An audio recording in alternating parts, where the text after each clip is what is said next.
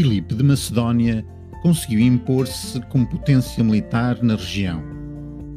Casa com Olímpia, filha do reino contíguo, possibilitando aumentar o seu próprio reino.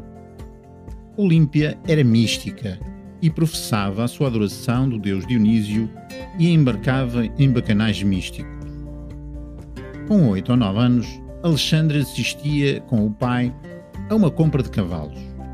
O vendedor encaminhou um belo cavalo chamado Bucéfalo, que ainda não tinha sido domesticado e se revelava muito selvagem.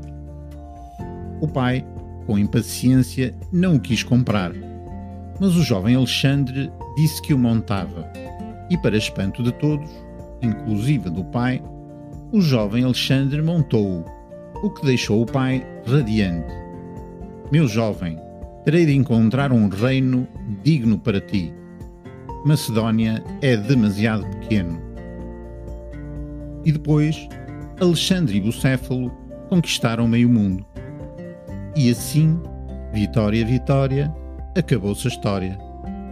Boas leituras.